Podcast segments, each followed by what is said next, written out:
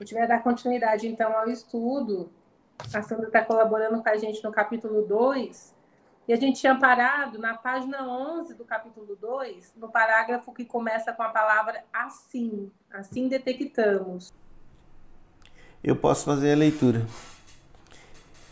Assim, detectamos a presença do fluido cósmico na matéria física, que é constituída de elementos da escala periódica de Mendeleev, bem como está na origem de inúmeras outras escalas periódicas formadas de elementos ainda desconhecidos que entram na constituição dos outros envoltórios da alma. Na visão de Mesmer, o magnetismo animal é um agente natural não observável pelos sentidos. Seria ainda um estado particular de vibração, por assim dizer, um tom de movimento do fluido universal. Não foi fácil a luta que travou em pleno século XVIII para ser compreendido pela ciência oficial. Como reconheceu Dupoté, os sábios queriam observar empiricamente a existência do fluido, algo impossível, pois o magnetismo animal é um estado de vibração do fluido universal, com uma frequência maior que a da luz. Até hoje, a luta persiste, dada a falta de compreensão e a dificuldade de comprovar algo imponderável como o magnetismo. Certamente, os médios videntes têm outra visão. Eles veem das extremidades dos dedos do magnetizador quando este desce-os lentamente ao longo do seu corpo sem tocá-lo. Jorrar longas agulhas brilhantes que parecem envolvê-los em suas cintilações fosforescentes. Os matizes brilhantes variam segundo os indivíduos. Aqui a gente pode fazer uma pausa. Né?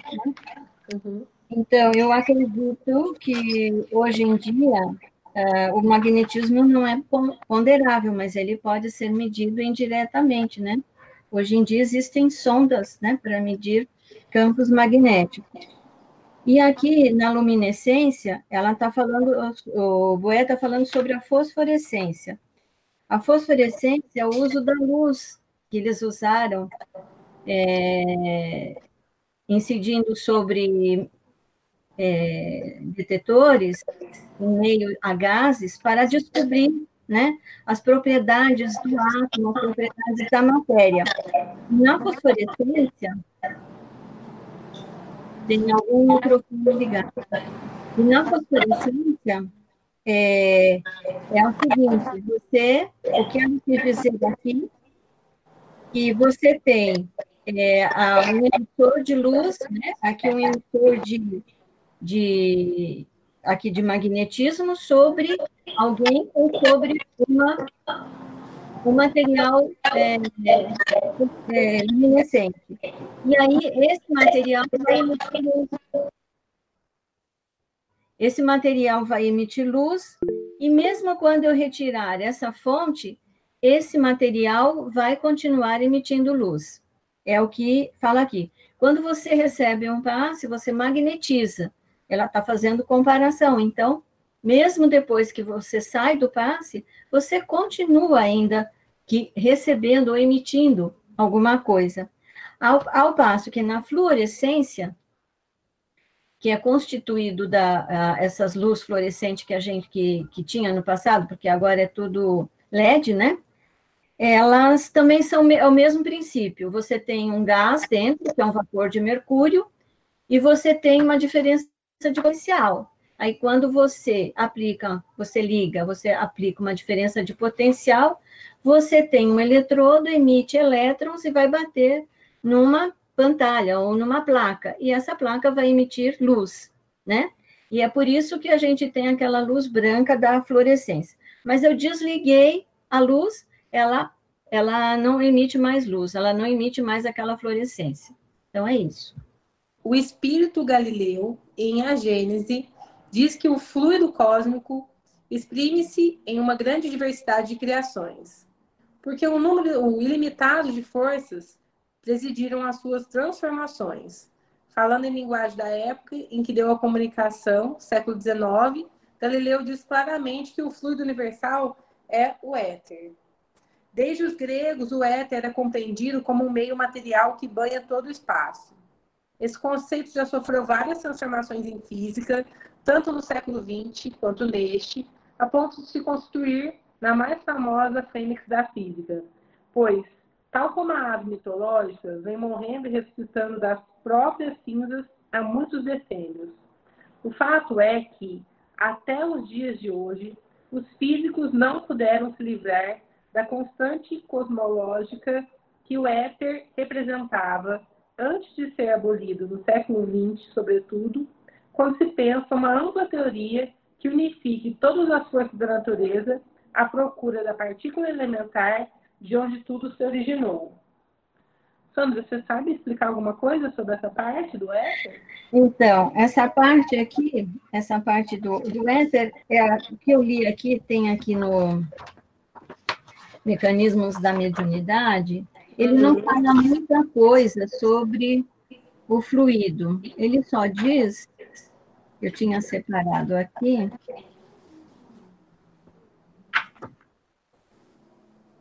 Espera só um pouquinho. Bom, mas ele diz só aqui que o fluido, ele não fala muita coisa, é um fluido que envolve todo o universo e envolve todo o ser humano. E também todas as partículas do universo, inclusive os raios cósmicos. Mas não fala mais além disso. Uhum. Não pelo menos eu escolhi no mundo maior e nesse aqui, Mecanismos de, da Mediunidade, que fala do fluido cósmico universal. Eu tinha separado, mas eu acabei achando, como não tinha nada assim relevante, eu desmarquei. Uhum. Agora, em relação à partícula elementar aqui, até hoje, eles estão procurando é a tal partícula elementar, que é aquela que não se divide mais, né? E isso ainda não foi encontrado, apesar de já terem descoberto aí o que eles chamaram de a partícula de Deus, o bóson, né? o bóson de Higgs, que é um quark, é, ele, eles acham que essa é a partícula elementar, que da, dela não se divide mais. Mas acontece que é, dentro, da, dentro da nossa ciência, existem centenas de partículas que estão envolvendo dentro da matéria, por serem descobertas, ainda não foram. Destas centenas, somente 27 é que é, eles conseguiram é, identificar, mas ainda não quantificar. É o único lugar que eu achei onde ele fala sobre éter é na Gênese mesmo, no capítulo 6. Mas a hora que ele fala sobre fluido etéreo, o restante eu não achei nada, nem no livro dos Espíritos e nem na, no Allan Kardec. No, eu, tô, no... eu tô aqui com. Eu abri o mecanismos da mediunidade, eu achei aqui na página 34, 36, chama Campo de Einstein. Aí ele, ele fala um pouquinho aqui, não sei se, se quer dar uma lidinha, quer, quer pegar um pouquinho aqui do, do mecanismos? Sandra, você que queria trazer o mecanismos? Lê sim, que... Sirlene. É, ó, então vamos lá. Aqui eu fui no, no, no search e cheguei aqui no campo de Einstein. Conhecemos a gama das ondas, sabemos que a luz se desloca em feixes corpusculares que denominamos fótons. Não ignoramos que o átomo é um redemoinho de forças uhum. positivas e negativas, cujos potenciais variam com o número de elétrons ou partículas de força em torno do núcleo. Informamos-nos de que a energia, ao condensar-se, surge como massa para transformar-se, depois em energia. Entretanto, o meio sutil em que os sistemas atômicos oscilam não pode ser equacionado com os nossos conhecimentos. Até agora, temos nomeado este terreno indefinível como sendo o éter. Contudo, Einstein, quando buscou imaginar-lhe as propriedades indispensáveis para poder transmitir ondas características de bilhões de oscilações com a velocidade de 300 mil quilômetros por segundo, não conseguiu acomodar as necessárias grandezas matemáticas numa fórmula. Portanto, as qualidades de que esta matéria devia estar revestida não são combináveis e conclui que ela não existe, propondo abolir-se o conceito de éter, substituindo-o pelo conceito de campo. Acho que é bem interessante isso. Olha, campo desse modo passou a designar o espaço dominado pela influência de uma partícula de massa. Muito legal, né, gente? Então, mais adiante, ele fala no fluido, no definiremos o meio sutil em que o universo se equilibra como sendo o fluido cósmico ou lálito divino. Mas ele, ele não fala do que é constituído este fluido cósmico, né? E nem é, de forma a força para nós inabordável que sustenta a criação. Então, ele não, não definiu assim o que é exatamente o fluido cósmico universal ou o hálito divino. Aqui ele faz, que você leu, são considerações a respeito das, uh, do eletromagnetismo, das ondas e partículas que constituem a luz. Mas o universo não tem só luz, tem outras partículas também, né? Era isso mesmo que eu tinha achado e acabei é, não uh, tirando, porque eu vi que não havia nada assim de que resolvesse o nosso problema, que nos que elucidasse, né? Mas se a gente for falar aqui no indivisível, no, na partícula elementar, a gente tem que lembrar que no passado, desde Demócritos, que instituiu a palavra átomo como indivisível, cinco séculos antes de Cristo, e depois foi se descobrindo que o átomo é, ele era divisível, né? com Thomson, que descobriu o elétron, e depois Rutherford, que descobriu, que viu que ele era constituído né, de prótons e nêutrons no seu núcleo, e os elétrons orbitavam ao redor desse núcleo. E aí, de lá para cá, muitos, muito tem se estudado a respeito do, da, da constituição do átomo, né? Então, é, existi, e, e ainda existe, existiu e existe ainda muitas dúvidas, né? Então, se a gente for entrar na intimidade da matéria, a gente vê que o núcleo ele é constituído de prótons e nêutrons. Então, como é que estabelece-se uma estabilidade nuclear quando você tem dois prótons juntos e um nêutron, né? Ou você tem um, mais nêutrons ou mais prótons dentro de um núcleo. Então, para equacionar esta, esta, esta questão, é que foi instituída outras partículas elementares dentro do próton e dentro do núcleo. E também, como é que vai, eles, a, outras coisas que surgiram foi a radioatividade, né? que o, um isótopo radioativo, como é que ele pode, é, se você tem os elétrons orbitando ao redor do núcleo, como é que você pode ter a saída de uma partícula eletricamente negativa, que é o, os raios betas ou o, o, o elétron, né, sair do, do núcleo, se você tem um próton e um nêutron dentro do núcleo? Essa foi uma questão. E como é que você tem, que depois como Marie Curie e Pierre Curie descobriram a radioatividade do urânio e do plutônio, como é que você pode ter as partículas alfa e o raio gama também dentro do núcleo, que a partícula alfa é um átomo de hélio, né? E o, o raio gama é uma radiação eletromagnética igual da luz, só com uma energia muito mais elevada.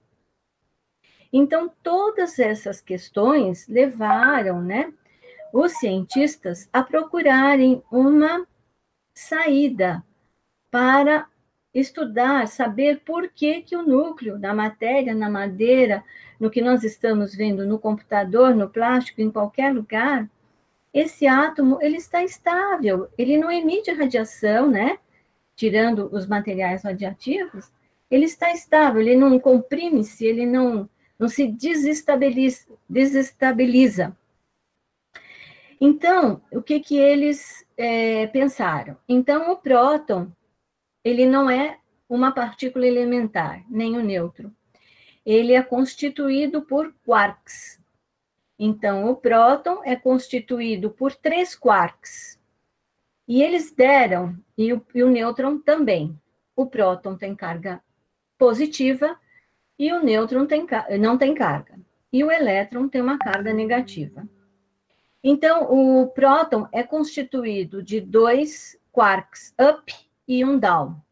E o nêutron é constituído de dois quarks down e um up. E eles têm valores energéticos, né? Que, no final das contas, no frigir dos ovos, você tem a soma deles, você vai dar positivo para o próton e nêutron para o nêutron, e, neu, zero para o nêutron.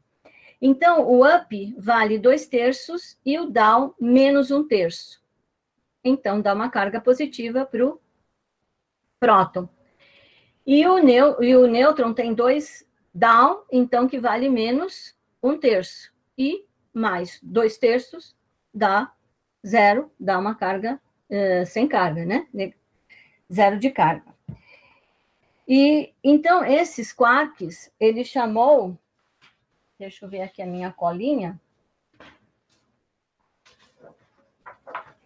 Esses quarks, deixa para lá.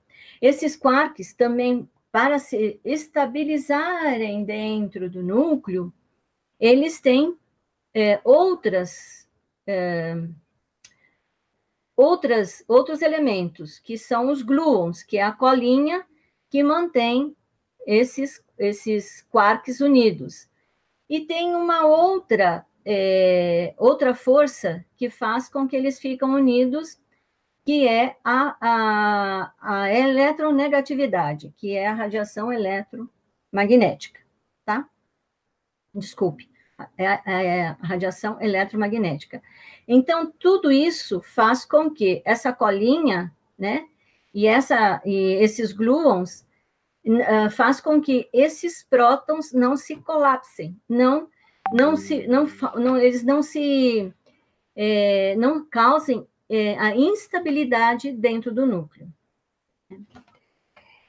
E aí, eu não sei se ela quer continuar, aí nós temos aqui que nos dias de hoje, em vez de éter, algumas teorias voltam-se ao termo de Aristóteles o que é da matéria quinta essenciada aí, que essa matéria quinta essenciada não é nada mais, nada menos do que essas partículas subatômicas, né? Que são pequenas e que só podem ser observadas em aceleradores lineares, em aceleradores de altas energias, como acontece lá na Suíça, né? O CRN, o CERN, né? E é desta forma, é, bombardeando é, é, a, essas partículas, os prótons com ou prótons ou com luz, né? Na, na, realidade, eu acredito que seja mais com partículas, porque é uma forma de elas angarinharem é, energia com prótons, é que você consegue identificar essas partículas. Elas são muito pequenas, têm uma meia-vida muito curta, o que torna-se muito difícil de é, quantificá-las, mas identificá-las é possível, mas quantificá-las é muito difícil. Então, nós temos os quarks, eles são é uma família de seis, mas os mais importantes é o up e o down. Mas tem o C, que é o charmoso, o top, o estranho, que é o S, e o bottom.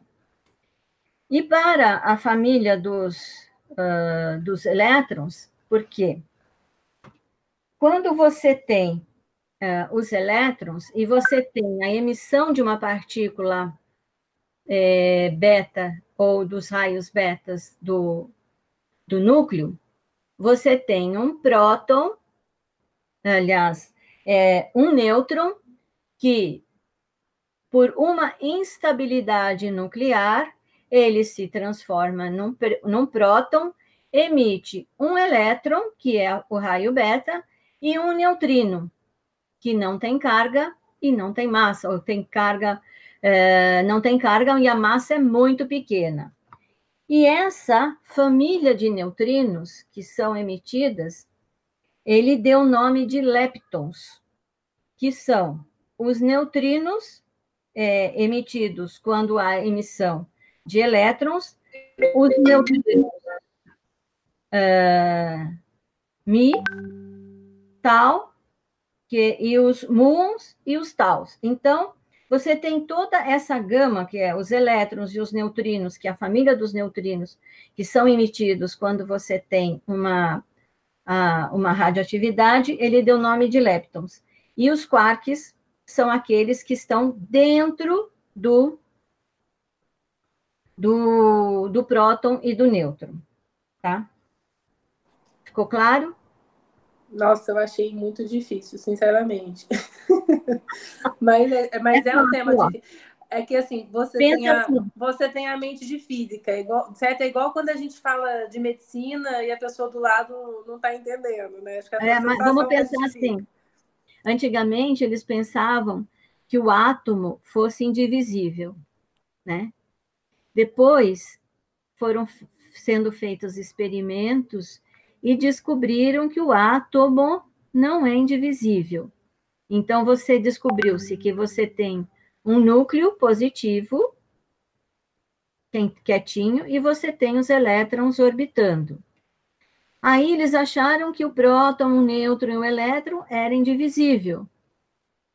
Só que depois descobriram que não, que o próton e o nêutron são formados por quarks que é o up e o down, na maioria. Isso está em estudo ainda.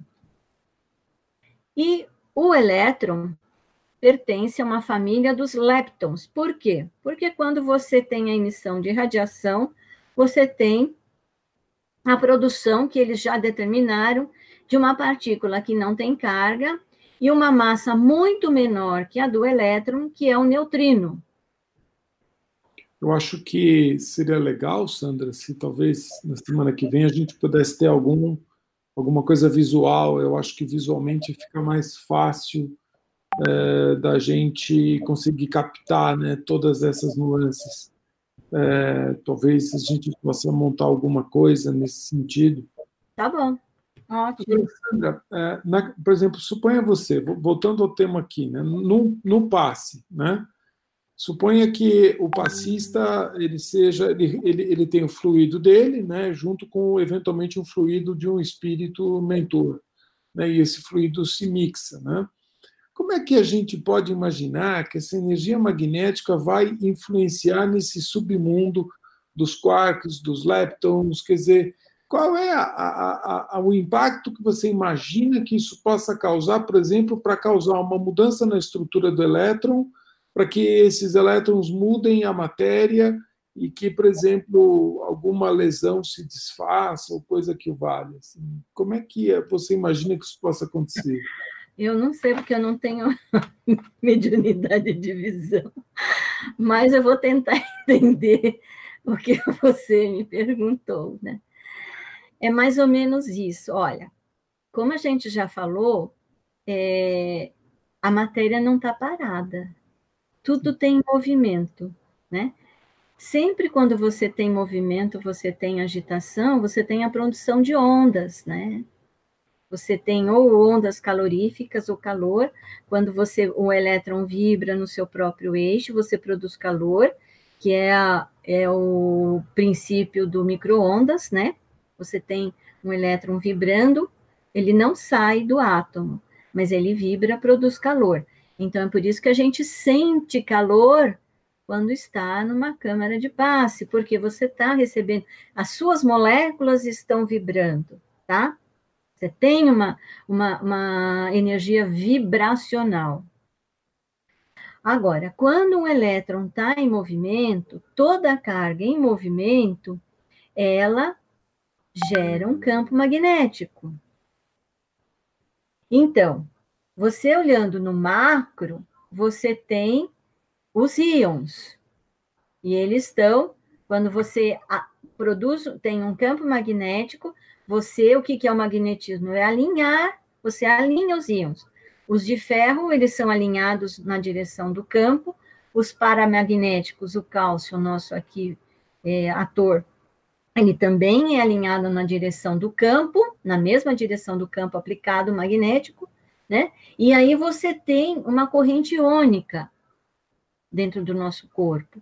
Agora, olhar assim com um, um, um microscópio o que, que vai ocorrer nessa, nesse aumento da corrente sanguínea, o aumento do fluxo de, de, de íons, né? Deve proporcionar um, um, um aumento da, do, do, do mecanismo fisiológico. Né? Se você tem alguma coisa estagnada, você vai lá e aumenta o fluxo sanguíneo.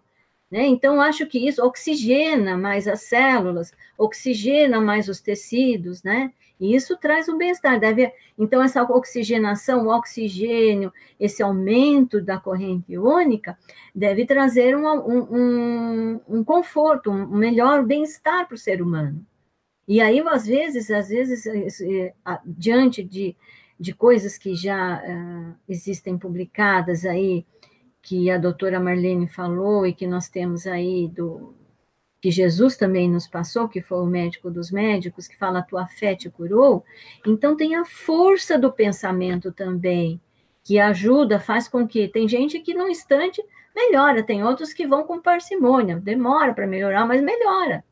Então, tudo isso é multifatorial, não existe uma coisa só, né? Então, eu não, a gente ainda não tem um aparelho que vai lá e vai medir a, a, aquela, aquela corrente pequena, que deve ser de pico ou menos que isso, de pico ampere, né, que vai é, trazer uma, um benefício para a, o teu organismo. Então, a gente sabe que, que correntes de cálcio, correntes de ferro, correntes de íons, ele vai é, trazer é, vai abrir os, os gates do, da célula, pode aumentar com a abertura do gate, você tem uma corrente de cálcio para fora, você pode, numa célula hormonal, você pode vir a, a, produção de hormônios, sair, que são aquelas, aquela, acho que essa parte vocês sabem explicar melhor, que são aquelas glândulas que vão produzir hormônios, então você tem uma liberação hormonal, então você tem, tem, tem tudo isso, né? Sandra, Oi. se você me permitir é, contribuir e comentar um pouquinho também, pois tem não. algumas perguntas bem interessantes aqui no chat, eu não sei se você está conseguindo ver. Não, porque é, eu Tá, a gente vai comentando junto aqui então, e uhum. queria comentar um pouquinho de algumas coisas que você falou também. O José, ele colocou assim, a fórmula do oxigênio que nós respiramos, né, o oxigênio inalado, também é manipulação desse éter, então eu acho que tanto a colocação, essa foi a pergunta, né, eu acho que tanto a colocação que a Sirlene leu em relação ao que a André Luiz coloca do éter, como sendo é, uma, uma parte da nossa realidade da nossa matéria bastante quintessenciada, sutil. Assim como as leituras que a gente tem feito no livro, é, essa expressão éter, como até a Thalita comentou, parece ser bem próxima de matéria quintessenciada ou matéria sutil. É, que que vem originada do fluido cósmico universal. Então, toda a matéria que a gente percebe, e a matéria mais grosseira que é essa da nossa realidade, do oxigênio que a gente respira e dos gases, vem realmente é, das, das instâncias mais essenciais da matéria, como o fluido cósmico universal e o éter. É, Aí a Adélia, eu acho que ela faz um, uma pergunta bem legal aqui depois. Ela pergunta assim: ó, será que essas partículas podem responder aos nossos pensamentos? Eu imagino que ela está se referindo às partículas subatômicas que você estava comentando, os quarks, os gluons. É, eu acho que se a gente for, a gente vai estar tá, tá fazendo é, suposições para falar desse campo. Mas eu me lembrei bastante, engraçado, nessas perguntas que a Adélia trouxe, de uma fala da doutora Irvênia, acho que no Mednesp, doutora Irvênia Prada, né, pesquisadora, Mednesp, acho que 2013, que ela falou sobre André Luiz e as referências que ele faz aquelas nossas é, vibrações em ondas lentas, ondas curtas e ondas ultracurtas, falando que essas características podem ser dos nossos pensamentos, sendo as vibrações ultracurtas aquelas de alto teor de elevação, que a gente às vezes atinge na oração, na meditação, na prece, e as ondas mais lentas, de frequência mais lenta, vibração mais lenta, essa mais do dia a dia. Eu imagino, pelo que eu li um pouquinho do Hawking, lá do livro que eu comentei na, nas reuniões passadas que eu estava lendo, que o que eu entendi, você pode até me corrigir se eu estiver errado, é que assim, quanto mais a matéria tem energia com ela, né, quanto mais ela dispõe de energia, mais maior é a sua frequência e mais próxima ela está da situação de de sutileza, como a gente usa assim, de frequência mais alta. Então, a luz tem uma frequência, que é o fóton, né, tem uma frequência, vamos dizer assim, muito alta e muito curta. O que, que eu quero dizer com isso?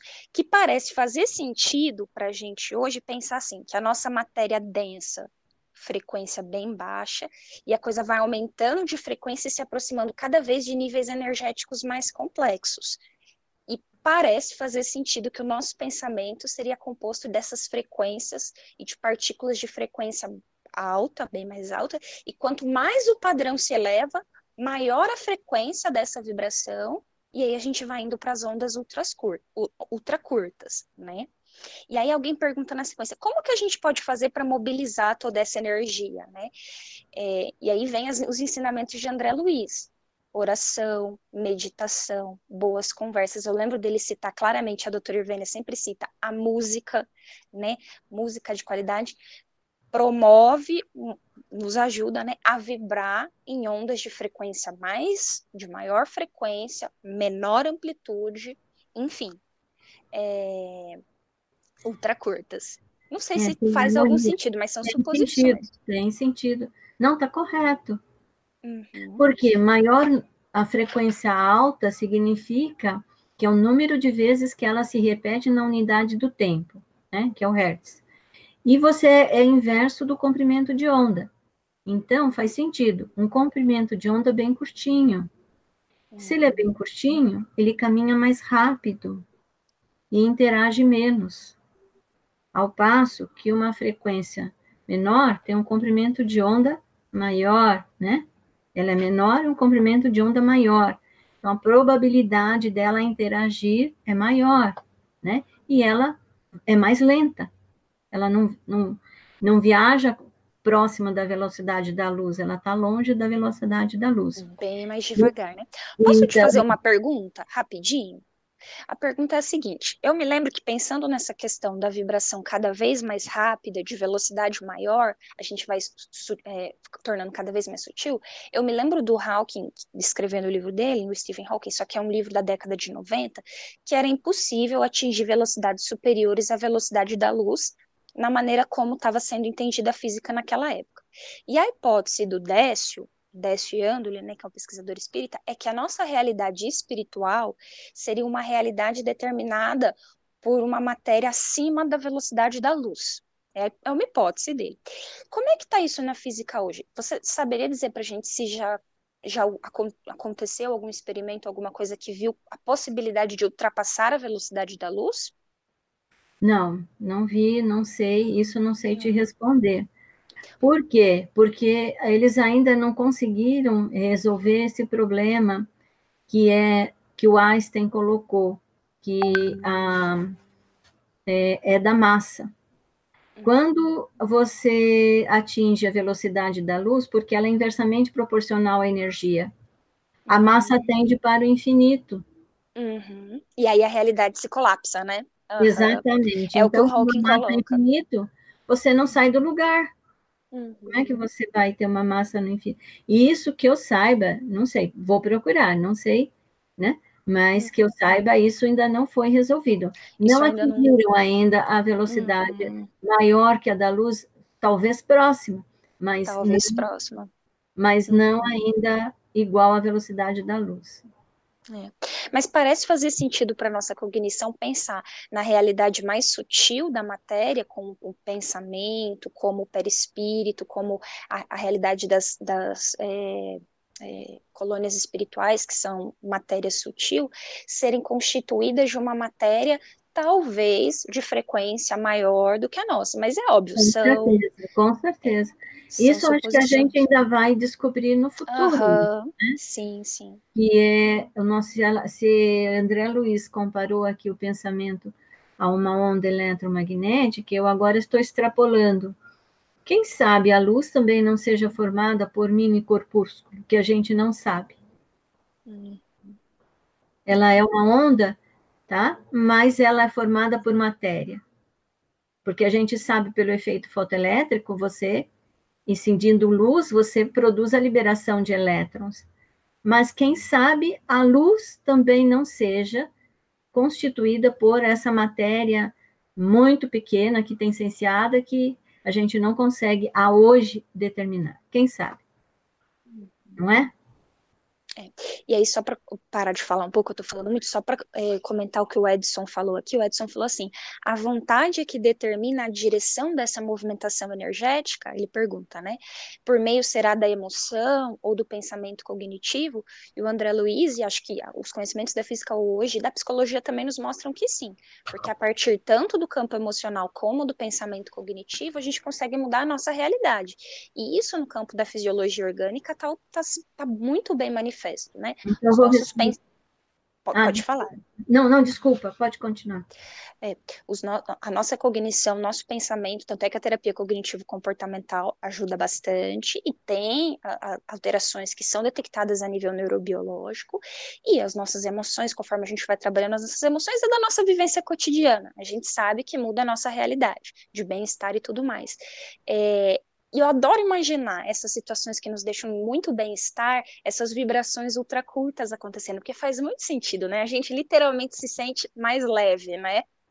Então, agora você me fez lembrar aquela, o livro da doutora Ervênia Prada, na fala dela do cérebro triuno, que ela faz uma analogia aqui do livro do No Mundo Maior, do Calderaro, com Paul MacLean, os três andares do nosso cérebro, né? Então, que eles conversam entre si. Então, se eles conversam entre si, nós precisamos chegar aqui no córtex frontal, que é onde está o pensamento, né? Nós ainda temos, uh, uh, uh, na maioria das vezes, é, o presente está aqui no meio, no segundo andar, e o futuro no córtex frontal, né?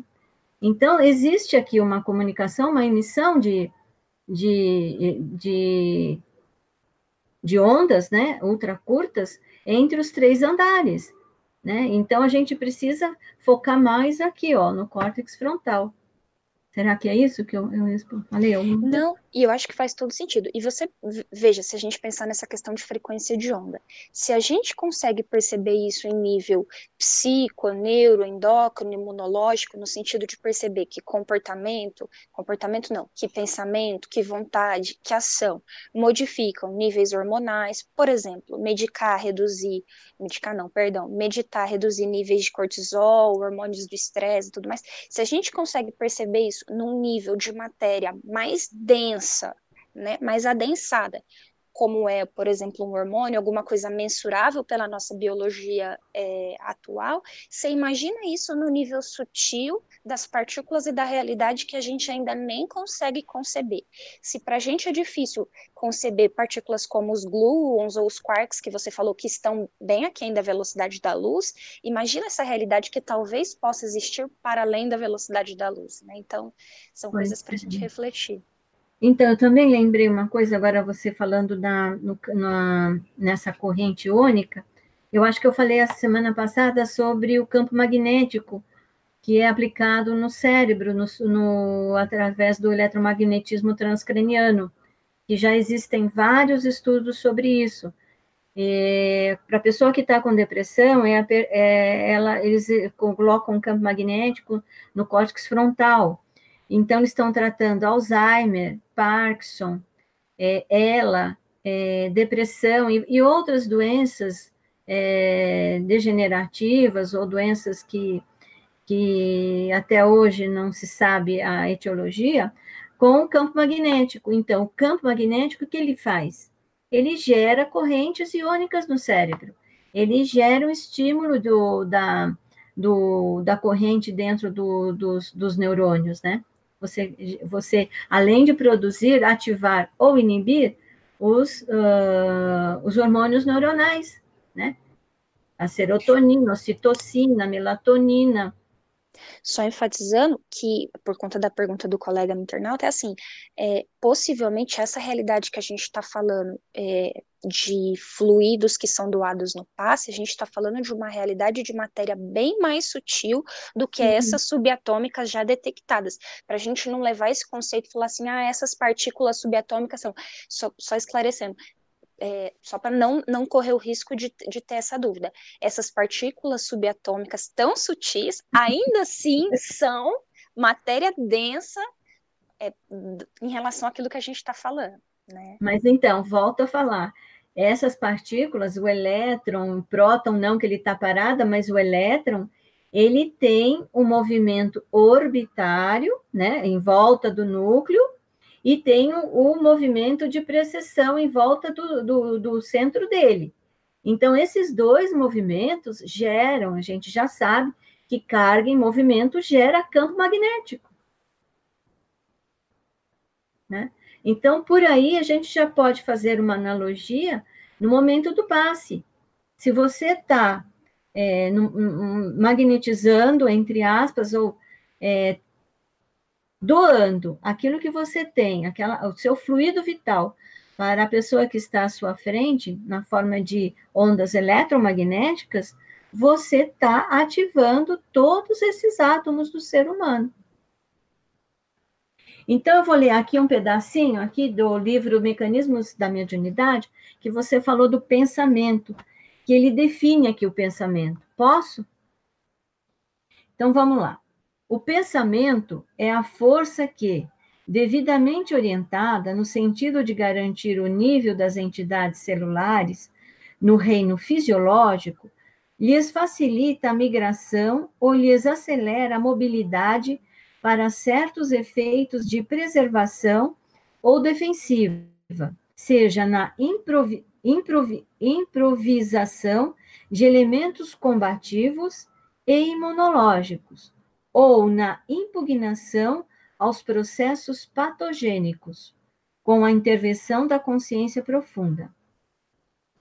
Deduzimos sem dificuldade que, é, que, se é possível a hipnotização da mente humana com vistas a certos fins, com mais propriedade, operar-se-á a magnetização das entidades corpusculares para efeitos determinados, no ajustamento das células. Eu acho que assim você pode responder para o Edson, né, que fez a pergunta, aqui a respeito do que acontece com o nosso pensamento e mais o fluido vital de doação. Quer dizer, a gente vai chegar lá. Então, e ele hora... fala aqui nesse capítulo justamente isso, nesse último capítulo, que ele fala que esse elemento, plasma divino, o alvo do Criador, é maleável ao pensamento, sendo que as inteligências superiores, os arcanjos, eles constroem habitações cósmicas com esse celeiro de energia, extraindo através dele. É. Não tinha, não tinha um desenho do Dragon Ball do rapazinho que tinha cabeça, o cabeça, o cabelo arrepiado, que ele vinha, aí ele concentrava, aí ele manipulava a energia, tá, tá, tá, tá, tá e jogava. É um pouco isso, só que dentro de nós mesmos, né? A gente concentra capta, mobiliza, mexe, dá o nosso, nosso tom para a coisa e doa, né? E é isso que ele fala, que a gente, como herdeiro né, de Cristo, a gente é capaz de co-criar, né? Isso num plano bem menor. E o pensamento seria a expressão desse nosso poder. Ah, então, mas aqui ainda ficou faltando esse parágrafo aqui, é melhor ler, né? Que fala das forças do universo que, enfim, para nós, segundo instruções espirituais, o fluido cósmico é a partícula elementar por excelência e a quinta força presente no universo. Então, é, além da força nuclear fraca, a força nuclear forte, o eletromagnetismo e a gravidade. É a força do pensamento de Deus, o fluido cósmico, que a tudo dá suporte e sustentação. Então, a doutora aqui afirma que a partícula elementar é o fluido cósmico, né?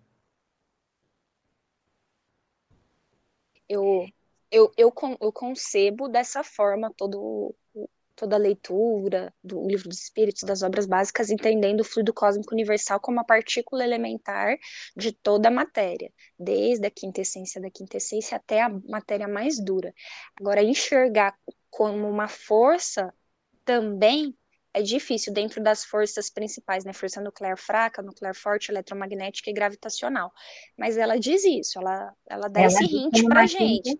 É. É, então, ela não deve ter elementar do nada, né? É, fica, é, fica de, de bituca pra gente. A, a é. partícula elementar e também uma quinta força uma junto às demais né? forças. Então, falando da gravidade, eles ainda não ah, então, é, essa força nuclear é a força forte, a força nuclear, que é a força dos, dos prótons.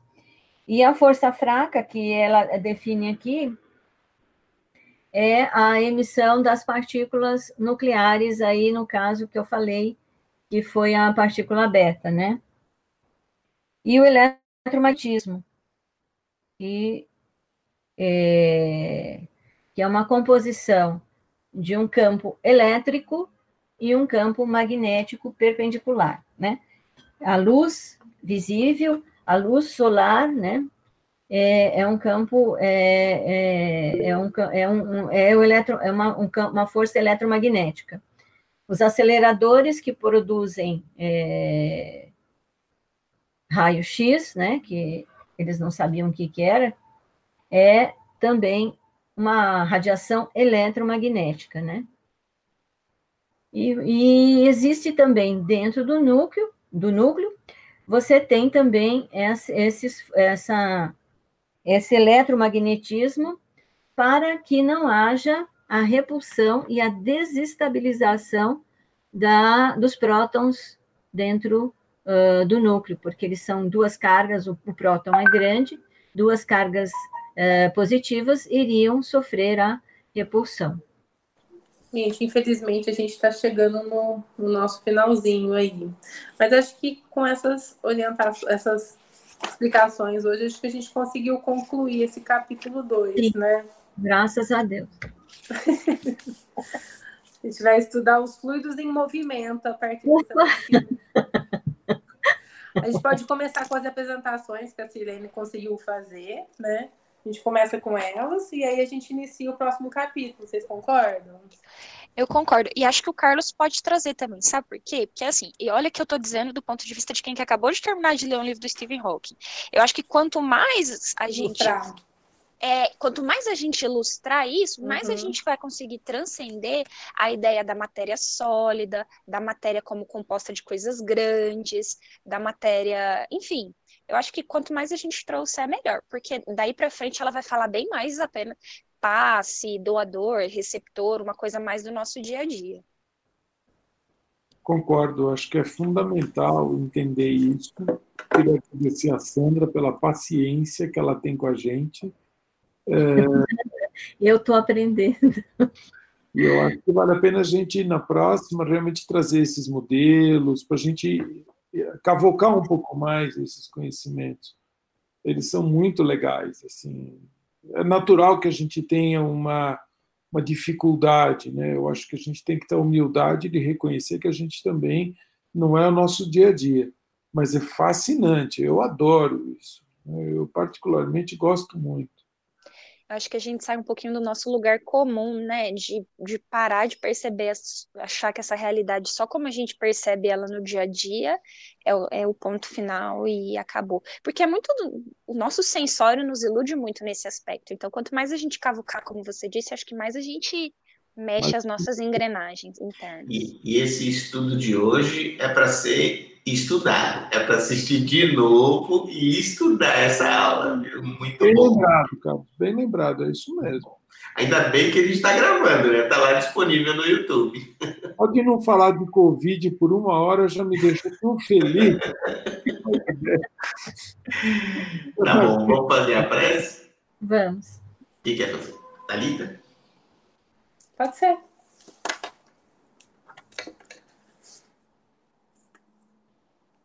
Amado Jesus, agradecidos por sua companhia, pela presença da espiritualidade, que amplia os nossos pensamentos,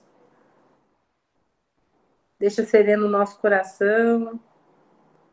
Gostaríamos de agradecer a paciência, a dedicação da Sandra, no auxílio dos ensinamentos deixados por tantos mestres, compilados pela doutora Marlene. A nossa força de vontade, a nossa união, possa servir como ferramenta para que a gente possa compreender cada vez mais esses ensinamentos dos grandes mestres. E que os nossos pensamentos nesses momentos, na vontade de aprender, na vontade de nos doar, possa criar força e ser transmitido a todos os nossos amigos que hoje não puderam estar conosco, a todas as pessoas que têm nos acompanhado pela internet e que hoje não puderam estar conectadas nesse momento.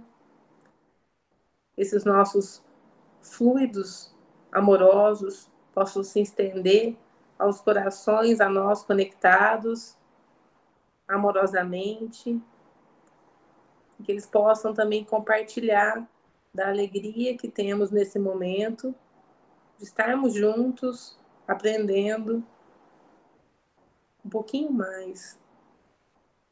Vibremos também por todas as pessoas que nos pediram orações, todos os nossos familiares, amigos, pacientes, que todos possam receber os fluidos de, de força, de fé, de esperança, doados pelo plano espiritual, que sempre nos ampara. Que na próxima semana possamos estar aqui novamente, inspirados, a aprender, a nos unir, para que possamos servir junto ao exemplo de Jesus. Que assim seja.